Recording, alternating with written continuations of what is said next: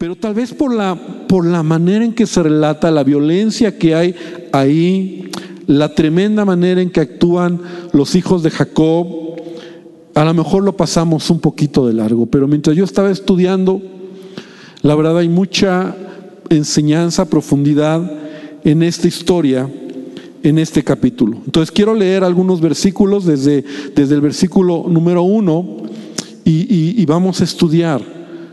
Y tiene mucho que ver con, con la familia.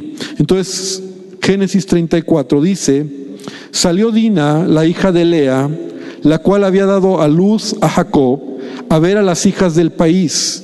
Y la vio Siquem, hijo de Amor Ebeo, príncipe de aquella tierra, y la tomó, se acostó con ella y la deshonró. Pero su alma se apegó a Dina, la hija de Lea, y se enamoró de la joven y habló al corazón de ella. Y habló Siquén a Amor su padre, diciendo, tómame por mujer esta joven. Pero yo Jacob, que Siquem había mancillado a Dina su hija, y estando sus hijos con su ganado en el campo, cayó Jacob hasta que ellos viniesen. Y se dirigió Amor, padre de Siquem, a Jacob para hablar con él. Y los hijos de Jacob vinieron del campo cuando lo supieron, se entristecieron los varones y se enojaron mucho porque hizo vileza en Israel, acostándose con la hija de Jacob, la que no se debía, lo que no se debía haber hecho. Y Amor habló con ellos diciendo, el alma de mi hijo Siquem se ha pegado a vuestra hija, os ruego que se la deis por mujer y aparentad con nosotros, dadnos vuestras hijas y tomad vosotros las nuestras y habitad con nosotros, porque la tierra estará delante de vosotros, morad, negociad en ella y tomad en ella posesión.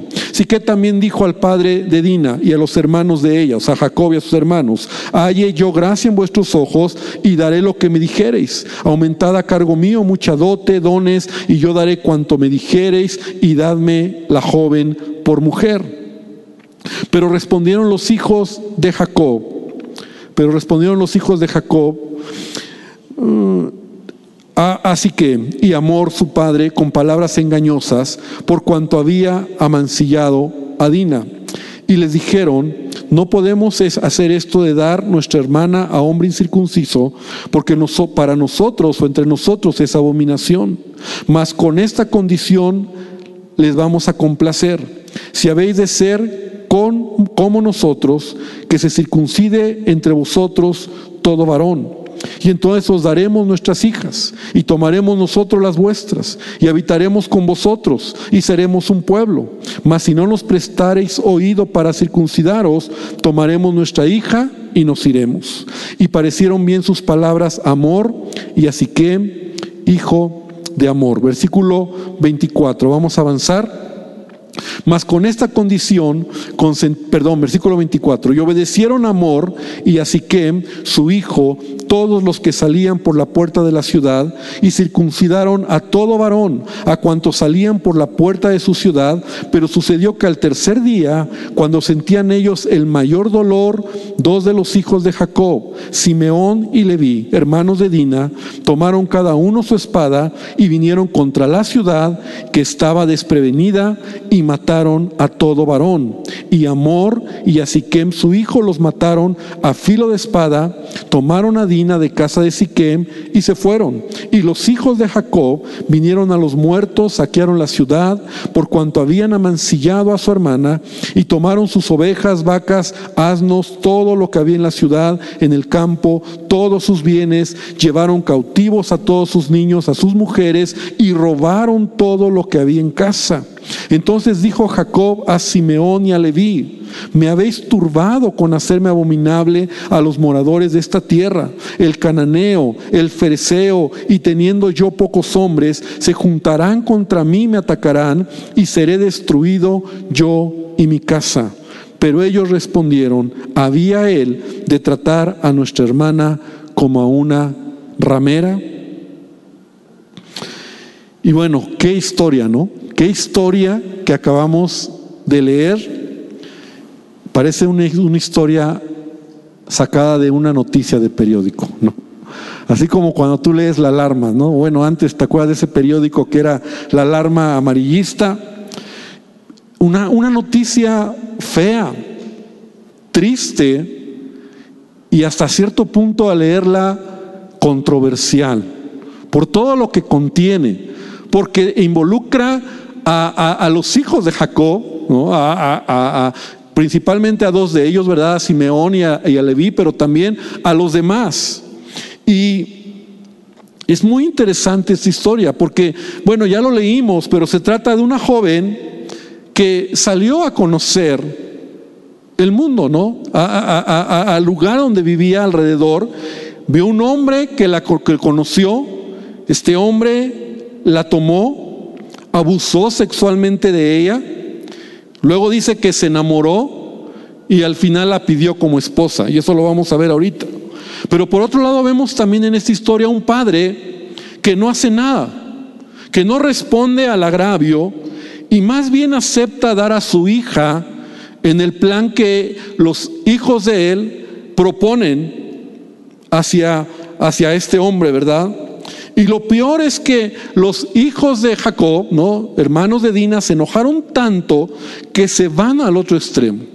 O sea, lo que hicieron fue vengar a su hermana, pero lo hicieron de una manera en donde tú puedes leer, ¿no? Matando a todos los varones, robando las pertenencias de esa ciudad y la historia acaba con un padre, Jacob, en donde solo le preocupa la mala fama que va a tener ante, todo, ante este acontecimiento.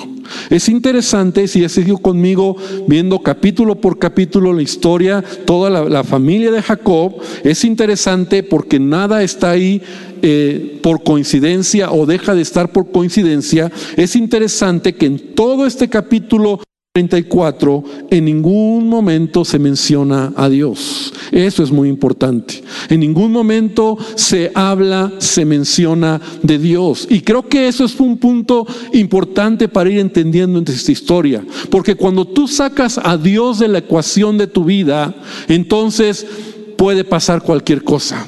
Cuando tú sacas a Dios de la ecuación de tu vida, cualquier cosa puede suceder. Pero debemos entender también que todo lo que sucede en nuestra vida tiene siempre una raíz, tiene un origen. Y eso es lo que vamos a aprender el día de hoy, ¿verdad? Cómo esta tragedia que estamos leyendo, en dónde está el origen. El tema de esta noche es la ausencia de un padre. Ese es el tema, la ausencia de un padre. Y hace años yo mencioné un pensamiento que creo que vale la pena recordarlo y es, dice lo siguiente esta idea, las malas posiciones te llevan a malas decisiones y las malas decisiones te llevan a malas posiciones. Y esto a veces sucesivamente viene como una espiral descendente. Y lo voy a explicar. las malas posiciones te llevan a malas decisiones. O sea, cuando tú estás en una mala posición, entonces vas a tomar malas decisiones. Y lo quiero ejemplificar, aunque lo vamos a ver claro aquí, con David. Cuando David, por ejemplo, en la historia de David, él un día está ahí en el palacio donde él tenía que haber salido a la guerra, cuando dice que el tiempo donde los reyes salían a la batalla, él se quedó descansando en casa. Y entonces él está en una mala posición y de repente él sale ahí al balcón y ve a una mujer que se está bañando y entonces una mala posición te lleva a una mala decisión. Y entonces él toma una mala decisión y conoces la historia, llama a esta mujer, ¿verdad? Donde la ve muy guapa, se acuesta con ella y entonces cuando él cree que todo ya pasó, él se da cuenta o esta mujer le dice, que ha quedado embarazada y entonces una mala posición lo lleva ahora a tomar otra mala decisión. Y entonces mata o manda a llamar al esposo de Betsabea, a Urias, y entonces es una espiral descendente en donde David, una mala posición, te lleva a una mala decisión, y una mala decisión te lleva a una mala posición. Y debemos de tener cuidado, porque es el primer punto en donde nosotros debemos de aprender por qué sucedió todo esto. ¿Por qué vemos esta tragedia? Tú lo ves ya como lo que pasó, pero ¿en dónde estuvo la mala posición y la mala decisión que hubo? Y el primer punto es cuando tú como padre, ¿verdad? Y hablo padre, madre o, cualquier responsable en el hogar, tú no tienes cuidado del entorno en donde vives o con quién se relacionan tus hijos o tu familia. Y ese fue el primer problema que veo en esta historia. Fíjate que Jacob cometió un grave error cuando regresó de la casa de su suegro Labán. Dice la Biblia en Génesis 31, 13, y ya lo hemos leído, en donde Dios se le aparece y le dice, yo soy, yo soy el Dios de Betel en donde tú ungiste la piedra. Y te acuerdas también la historia, cuando él iba camino a casa de, su tío, ¿verdad? Que acabó siendo su suegro, en donde ahí una noche él tiene una visión y donde ve ángeles que suben y bajan. Y entonces ese lugar dice, yo soy el Dios de Betel, donde tú ungiste la piedra y donde me hiciste un voto ahora levántate, sal de esta tierra y vuélvete a la tierra de tu nacimiento. O sea, la instrucción de Dios para Jacob era, regresa a la tierra de tu nacimiento, pero particularmente era, regresa a Betel, a esa región.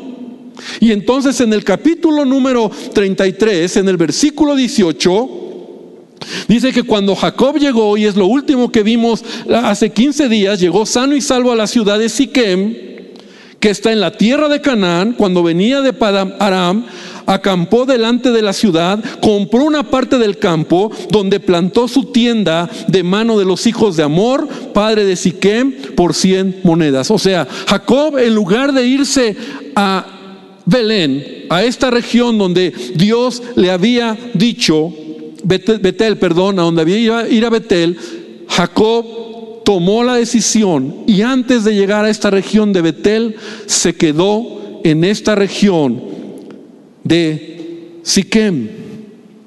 Tan es así que compró una tierra y ahí se estableció. Siquem era un valle, era un lugar de verdes valles, había una oportunidad tremenda para obtener ganancias. Recuerda que el negocio de Jacob era el pastoreo.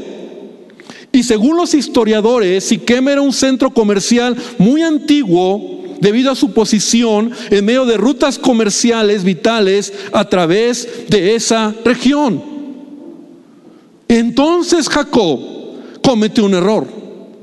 En lugar de llegar al lugar donde Dios le dijo, él llegó al lugar que mejor le convino.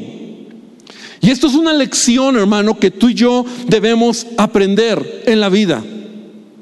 Porque como hijos de Dios, Dios tiene un propósito para nosotros y debo de aprender esto. El lugar donde vivo, el trabajo que tengo, el entorno que tengo, la escuela donde estudian mis hijos, la gente con la que me relaciono, la iglesia donde me congrego, los amigos que tengo, todo, absolutamente todo lo que está a mi alrededor va a influir en que mi vida sea bendecida o que me meta en problemas y en las decisiones futuras que tomaré en la vida. Dime si no. A veces nosotros vivimos y nos conformamos de vivir en ciertos entornos que son nocivos para nuestros hijos. Y como padre yo soy responsable de buscar la voluntad de Dios para, para mi caso, para mi vida, para mis hijos. La escuela, los amigos, la gente con la que me relaciono o se relaciona mi familia. Todo es importante. A veces lo, vemos como algo secundario. Bueno, aquí me tocó vivir. Aquí es lo más cerca que tengo. Aquí es lo más barato que puedo llevar a mis hijos. Y tú no sabes que a lo mejor ese precio que van a pagar tus hijos, tu familia, es que se van a alejar de Dios. Yo lo he visto tantas veces como pastor. Lo he vivido en persona, ¿verdad? En mi familia y lo he platicado en otras ocasiones. No tengo el tiempo, pero a veces llegamos a tomar decisiones radicales por nuestros hijos. Porque era mejor tomar decisiones que dejar que se perdieran. Era mejor sacarlos de una escuela, era mejor cambiarlos de un contexto, era mejor quitarles unos amigos que dejar que, bueno, pues todo fluya, porque malas posiciones te van a llevar a malas decisiones. Y fue lo que sucedió con la hija de Jacob.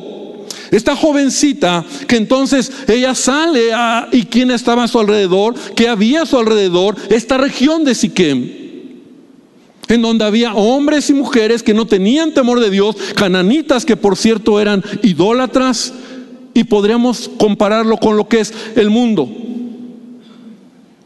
Y estaba ahí rodeando, y estaba ahí jugando, y estaba ahí mirando, y estaba ahí conociendo. Y en una de esas una mala decisión, porque está mal parada la chica, un, abusador, un patán, ¿verdad? La toma y la Biblia dice que la violó, abusó sexualmente de ella. Claro, porque eso era lo que se acostumbraba en el mundo. Entonces, yo debo de cuidar. O sea, todo esto es importante. Quiere ser, Dios te quiere bendecir, hermano. Dios quiere bendecirte. ¿Cuánto dicen amén? Pero yo soy responsable. El domingo oíamos la enseñanza. Tan, tan buena. Yo tengo el control. Yo cuido lo que tengo que hacer. O sea, no es porque, bueno, aquí me tocó, aquí estoy. No, a veces yo tengo que ministrar a familias donde le digo, ¿quieres de verdad salvar el corazón de tus hijos?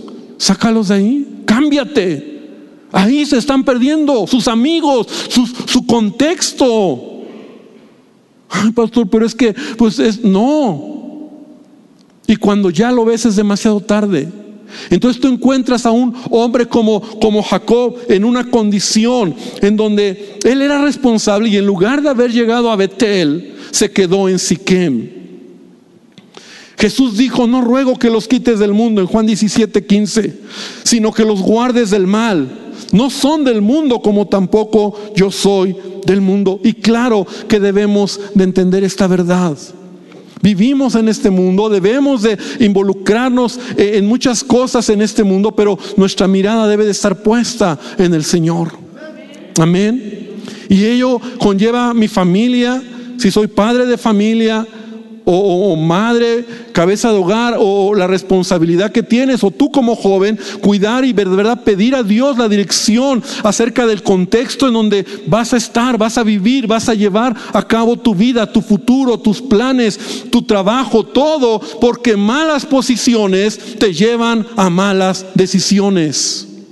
Entonces encontramos cómo, cómo esta chica, ¿verdad? Esta joven llegó ahí y claro que ella tuvo responsabilidad. Y ese es mi segundo punto, no tener cuidado con mezclarte o mezclarte con este mundo. Y este mundo está, está de cabeza. ¿Verdad? Vivimos en un tiempo donde cada uno hace lo que quiere, sin valores morales, principios espirituales.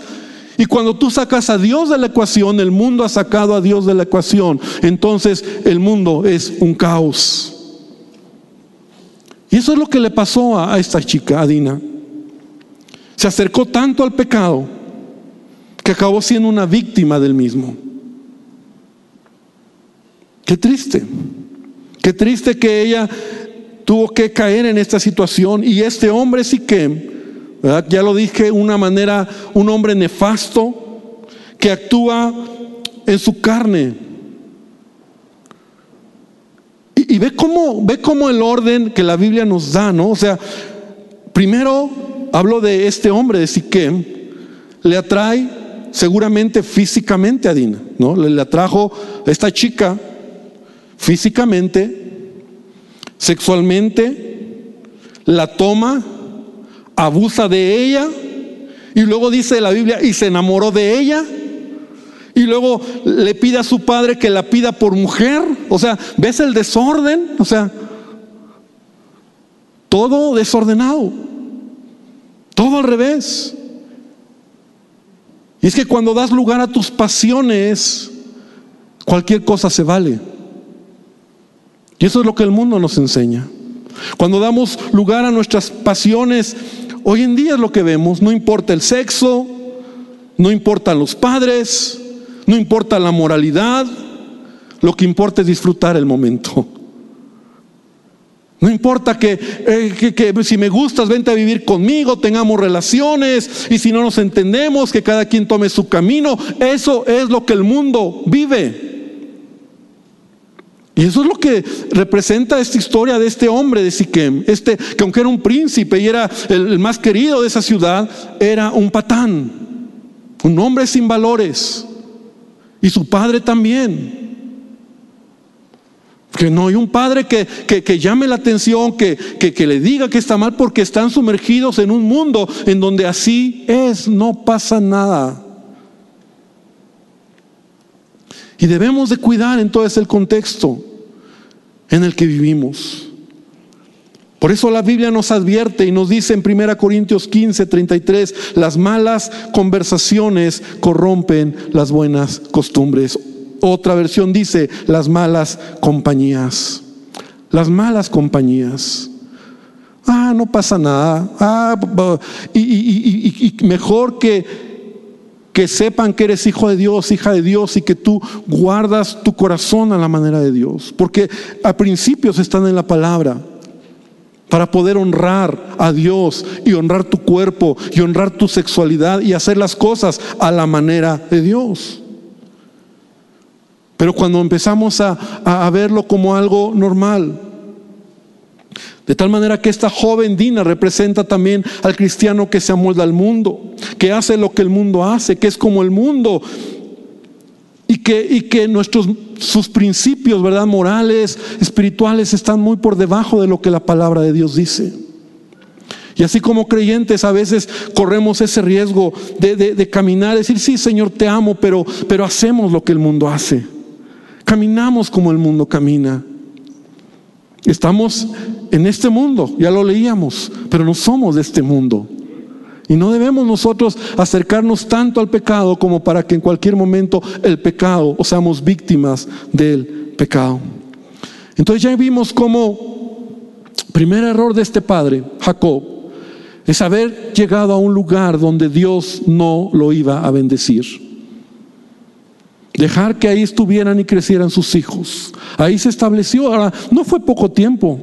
Eh, tú lo lees de un capítulo a otro, pero algunos eh, eh, teólogos dicen que fueron como 10 años que estuvo viviendo en esa región.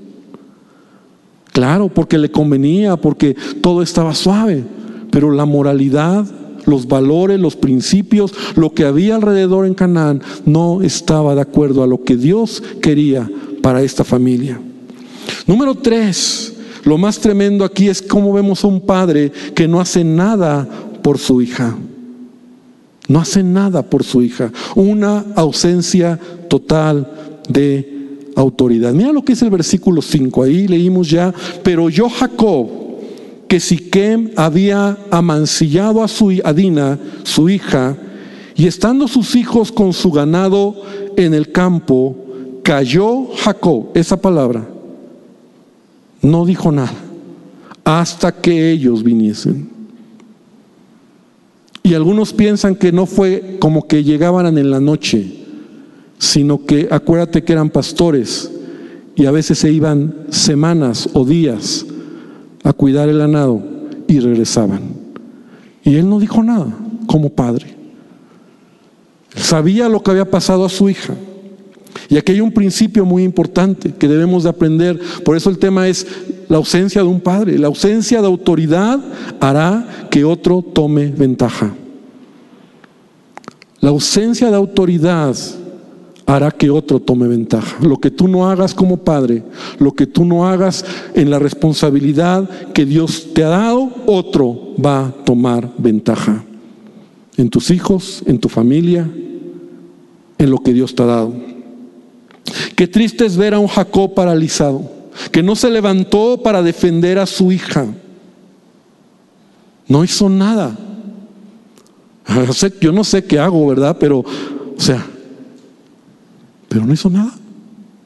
Por eso incluso los hijos de Jacob, cuando llegaron y oyeron la noticia, Son ellos los que tomaron la ventaja.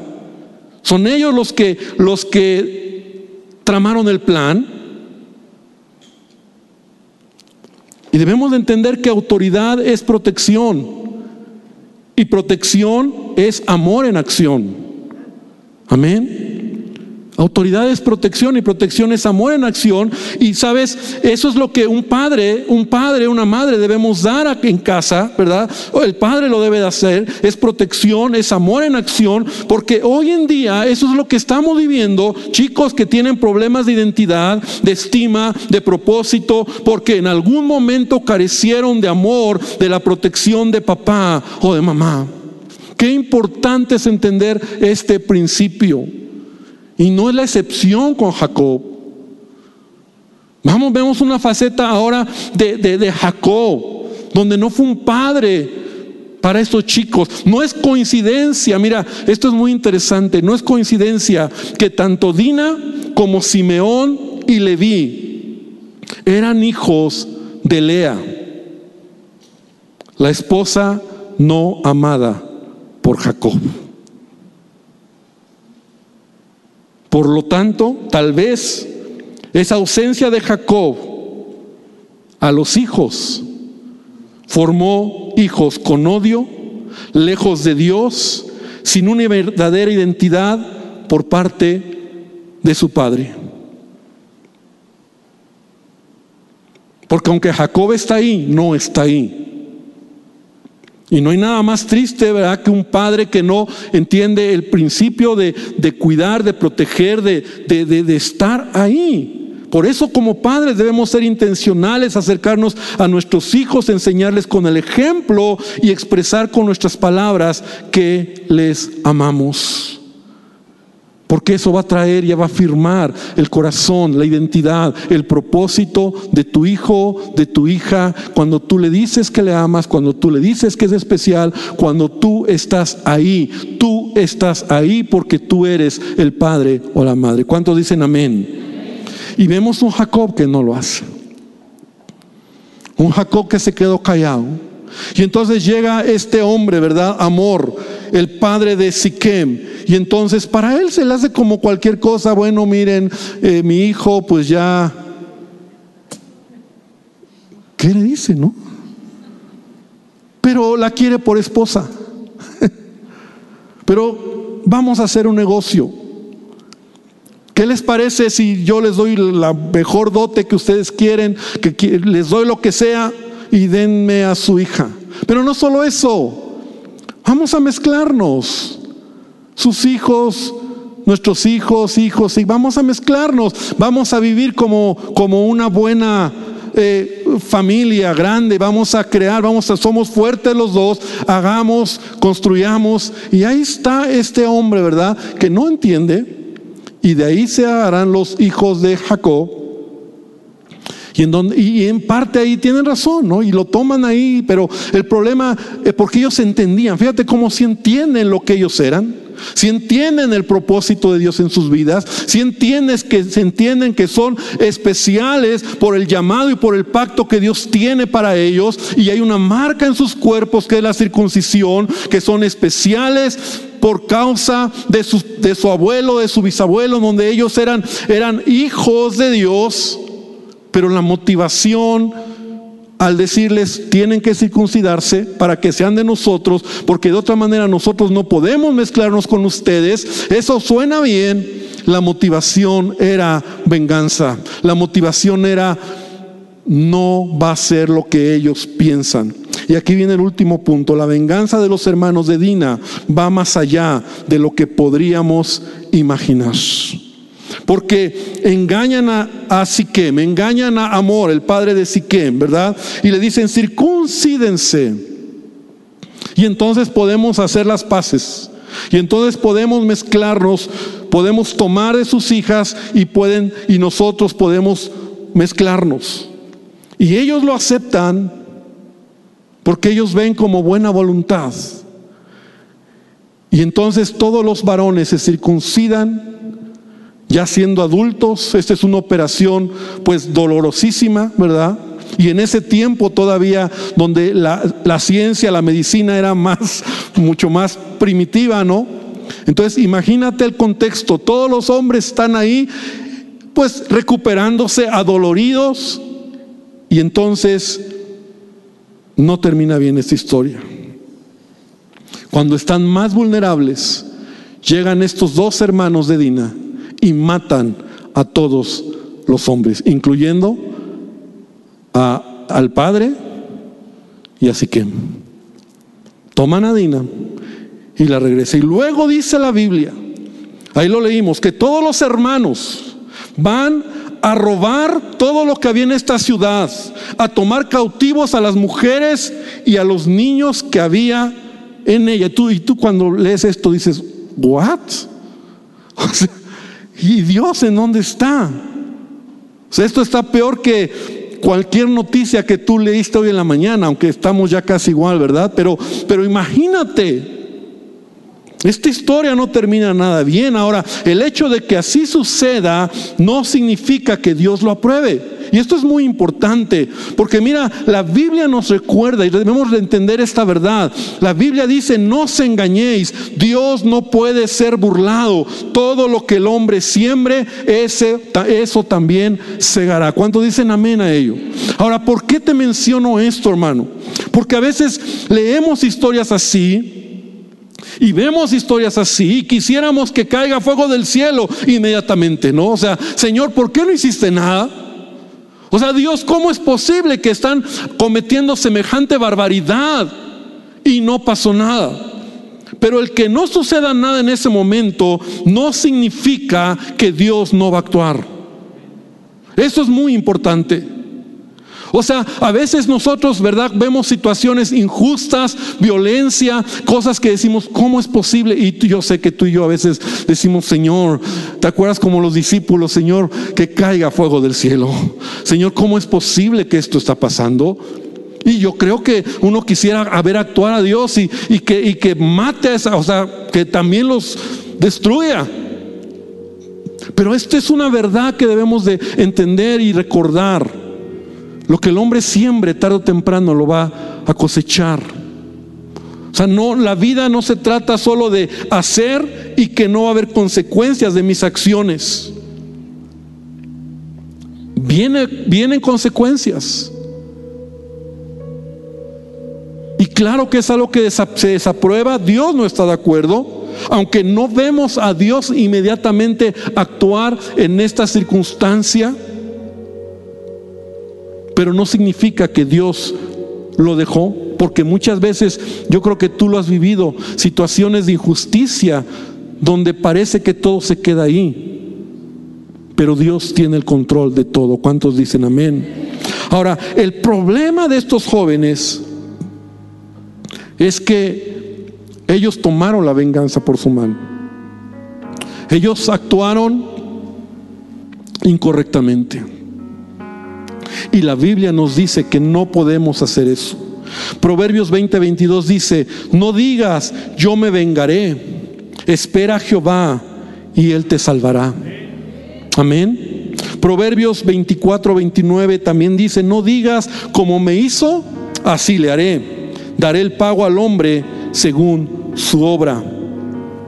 Y Pablo nos lo recuerda en Romanos 12, 19. No os venguéis vosotros mismos, amados míos, sino da, dejad lugar a la ira de Dios, porque escrito está, mía es la venganza, yo pagaré, dice el Señor. Ahora, la palabra de Dios lo dice y si Dios lo dice, Dios lo va a hacer. A veces no como yo quiero, a veces no en el momento que yo quiero, a veces ni siquiera lo voy a ver, pero todo lo que siembro, todo lo que hago en la vida, o si alguien hace una injusticia, tarde o temprano va a pagar la consecuencia de ello. Y sabes, no es sencillo. No es sencillo, siendo honestos hermano, es una de las decisiones más difíciles de tomar como hijos de Dios, no responder a un agravio. Yo estaba estudiando, yo estaba pensando y yo, yo dije, de verdad, yo creo que, que, que es difícil cuando alguien te ha hecho daño. O sea, claro que el daño estaba ahí. O sea, violaron a su hermana. O sea, este patán abusó de su hermana. ¿qué, hay? O sea, por supuesto, y que Dios dice en su palabra, no te vengues. Y, y, aún siendo muy honestos, a veces como, como cristianos, ¿verdad? Te cuesta. Cuando han afectado tu reputación, cuando han hablado mal de ti, cuando te han hecho un daño directo a tu persona o a tu familia. Y ese es el problema de los hijos de Jacob, que estuvo mal.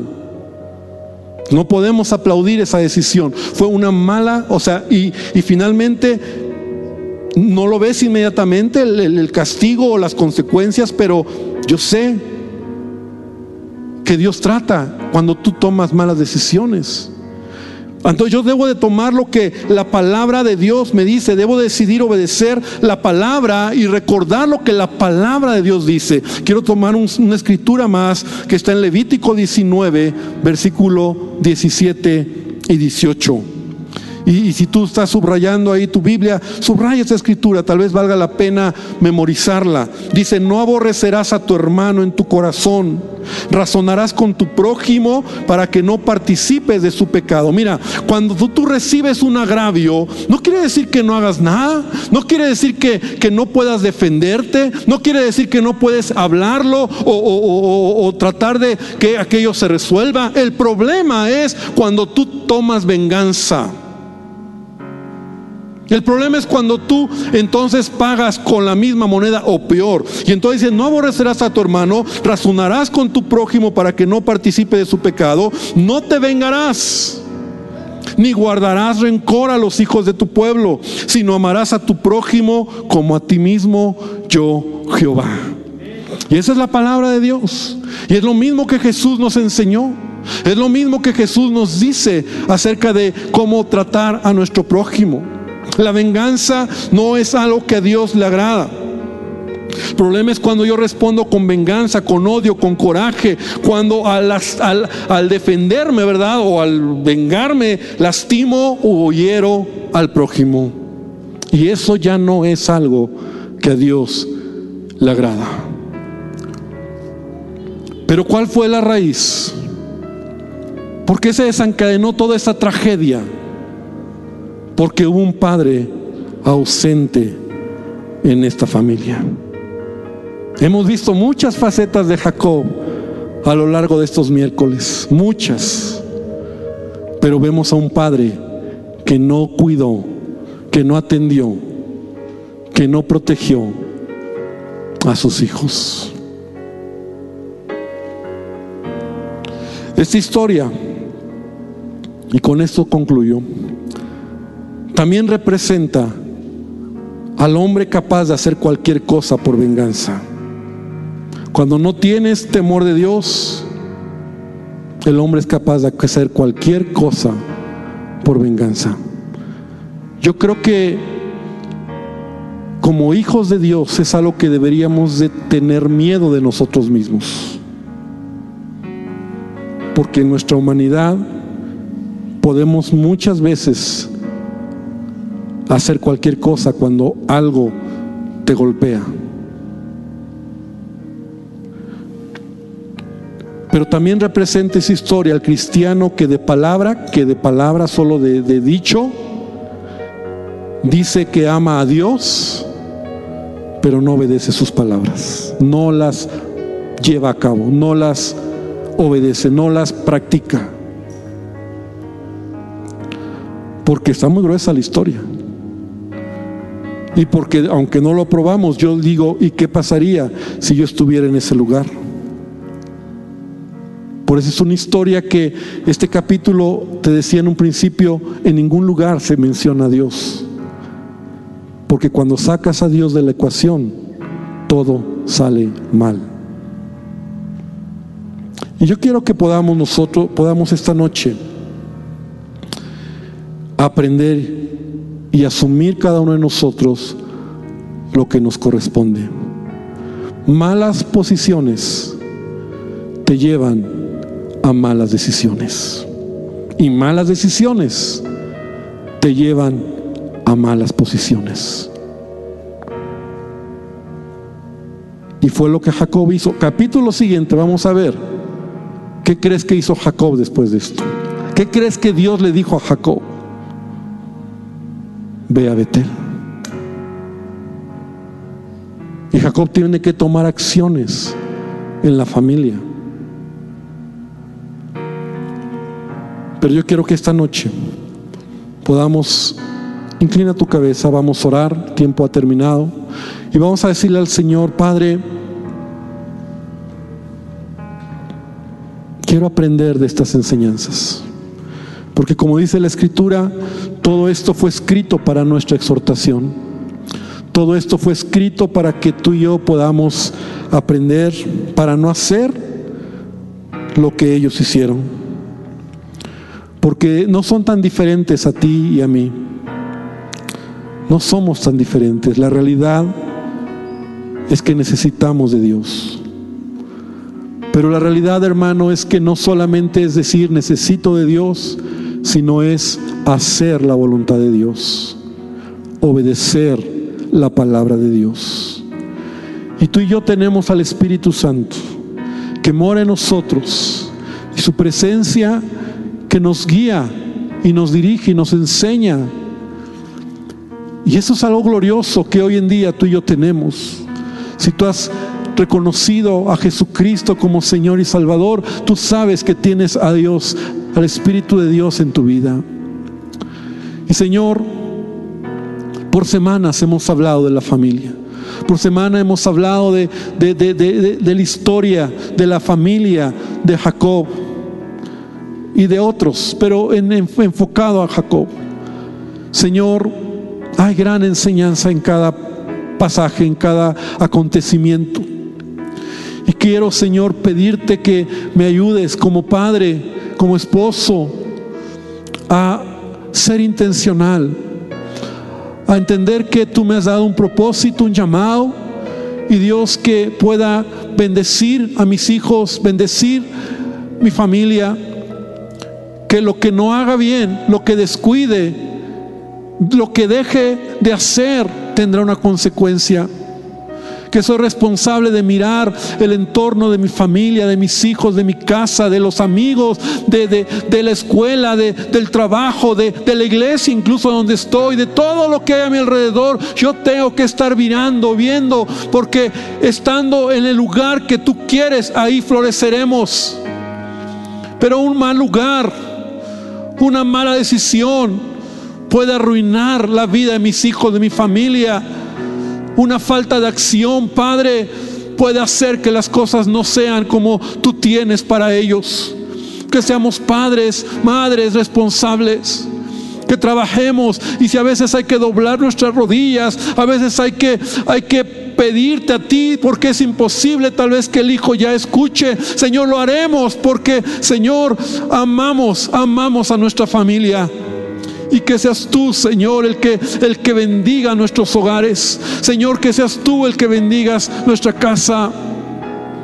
Yo te pido esta noche que tú nos ayudes, que tú nos sigas ayudando. Y Padre, que podamos aprender de esta lección, Señor y que podamos hacer lo que tu palabra nos enseña. Gracias Señor. Y aún hermano, esta noche, o si hay alguien que nos visita por primera vez, si hay alguien que hoy tú vienes por primera vez, yo quiero decirte que Jesús te ama, que lo que has escuchado es un mensaje que puede cambiar tu vida, tu familia y lo que Dios está esperando es que tú abras tu corazón y le digas a Él, Señor Jesús, necesito de ti. Y ahí donde está, dile a Él, Señor Jesús, necesito de ti. Quiero que tú cambies mi vida. Perdóname por mis malas acciones y decisiones y te pido que me ayudes porque malas posiciones me han llevado a malas decisiones y malas decisiones me han llevado a malas posiciones. Señor, que podamos corregir eso y que podamos hacer tu voluntad. Bendícenos, Señor, y gracias por todo. En el nombre de Jesús. Amén y amén. Gloria a Dios. Iglesia, que el Señor te bendiga.